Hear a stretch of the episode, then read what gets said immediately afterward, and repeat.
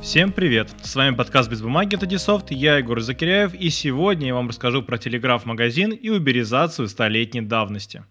18 августа 1910 года в городке Рочестер, штат Нью-Йорк, встретилась группа из 15 предпринимателей-флористов. Они считали розничный бизнес по продаже цветов очень перспективным и решили объединить совместные усилия.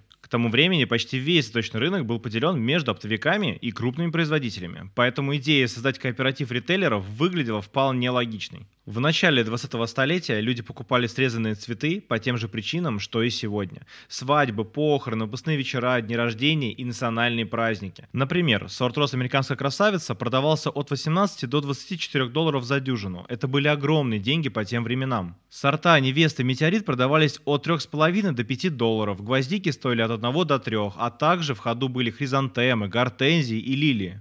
Ассоциацию возглавил адвокат и владелец цветочной компании Джон Валентайн из города Денвер. Он верил, что цветочная розница может и должна откусить свой кусок пирога. Цветочник предложил обойти конкурентов за счет нового подхода к ведению дела, используя технологии. Объединение получило название «Флористическая телеграфная служба доставки». Новая компания ставила своей задачей начать продажу цветов по всей стране. Валентайн придумал новый способ доставки цветов. Для этого он использовал телеграф, по которому принимал заказы из других городов, после чего закупал товар у цветочных магазинов. Затем Валентайн упаковывал заказы и отправлял их по железной дороге в вагонах-рефрижераторах. От момента приема заявки флористам до получения покупки клиентам уходило всего 3-4 дня. По тем временам это было неслыханное достижение для цветочного бизнеса. Фактически Валентайн занимался онлайн-торговлей, организовывая своеобразный телеграф-магазин и применяя электронный обмен данными. Дистанционная продажа товаров тогда уже вовсю использовалась, но в основном это была отправка заявок по почте, либо их передача по телефону. Но телеграф оказался удобнее, поскольку был более распространен, чем телефоны, а также явно выигрывал по скорости у писем. Кроме того, в работе с заказами проявлялась своего рода первичная автоматизация. Телеграф использовался не только для общения с клиентами. Через него флористы вели внутреннее общение, обмениваясь необходимыми данными по поставкам. Флористическая телеграфная служба развернула широкую рекламную кампанию. Одним из ее лозунгов стала фраза «Скажи это с цветами», призванная популяризировать инновационный способ покупки цветов через телеграф. Чтобы подчеркнуть свое главное преимущество – скорость доставки, компания приняла в качестве логотипа изображение бегущего бога Меркурия с букетом цветов в руках. Спустя десятилетия в США он станет не менее известным персонажем рекламы, чем Рональд Макдональд или Зеленый великан. Очень быстро компания выросла до уровня национальной сети, а после Второй мировой войны начала работать с доставкой за пределами США. Компании пришлось выстраивать свою логистику так, чтобы поддерживать имидж первой в этой сфере.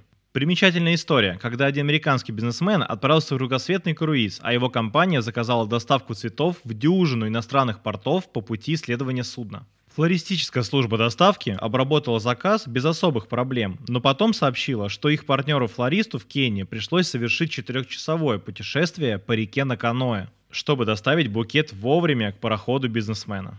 Еще один любопытный случай произошел с британским партнером компании, которому поставили задачу доставить цветы смотрителю маяка в штормовой день. Флорист четырежды пытался добраться до маяка на лодке, но не смог причалить. Тогда с верхушки маяка ему сбросили веревку, которому удалось привязать коробку с цветами. Смотритель маяка с благодарностью затянул ее к себе.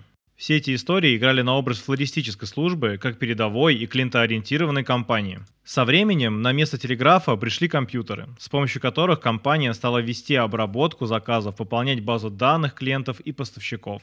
Она накопила такой объем ценной информации, что компания даже обращалась в ФБР всякий раз, когда где-то умирал какой-нибудь известный гангстер. От службы доставки цветов требовалось рассказать, кто посылал цветы на похороны.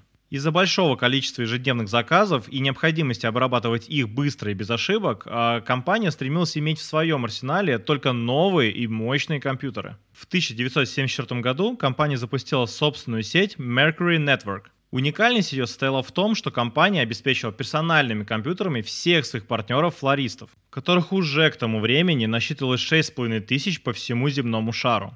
Это позволило наладить надежную связь между торговцами. В первый год использования сети удалось обработать 11 тысяч электронных заказов. Несмотря на свой маркетинг и современные технологии, к концу 1980-х годов она столкнулась с ростом конкуренции и падением продаж. Компанию стали поджимать более дешевые цветочные магазины и супермаркеты. К тому же на рынке появилось множество аналогичных служб доставки, принимавших заказы по телефону. После нескольких попыток поправить дело, руководство пошло на реорганизацию и поиск новых инвесторов. В итоге обновленная компания решила сделать акцент на надежности и сервисе. Было принято решение продавать отношения, а не только цветы. Она обновила свою компьютерную сеть, заменив устаревшие монохромные ПК, только в 1998 году она купила более 20 тысяч настольных компьютеров Dell, рабочих станций и серверов. С помощью новых цветных мониторов партнеры-флористы компании могли визуально оценивать вид букетов и цветочных композиций в единой базе. К тому же каталоги теперь дублировали на компакт-дисках. Клиентам высылались тематические подборки, вроде руководства по подготовке к свадьбе или словаря цветов и растений. Начав с телеграфа, компания даже спустя век продолжила делать ставку на актуальные технологии в своем бизнесе. К своему столетию компания снизила свою долю на рынке, но сохранила лидерство. Начав с полутора десятков флористов, сейчас она объединяет около 70 тысяч партнеров по всему миру, а ее обороты достигают 1,2 миллиарда долларов. Это вся история, с которой я сегодня хотел с вами поделиться. С вами был все тот же ведущий Егор Закиряев. Слушайте наши подкасты, которые будут выходить все чаще и чаще. Подписывайтесь на наш YouTube канал и читайте журнал на сайте Дисофт. Всем пока и до скорых встреч.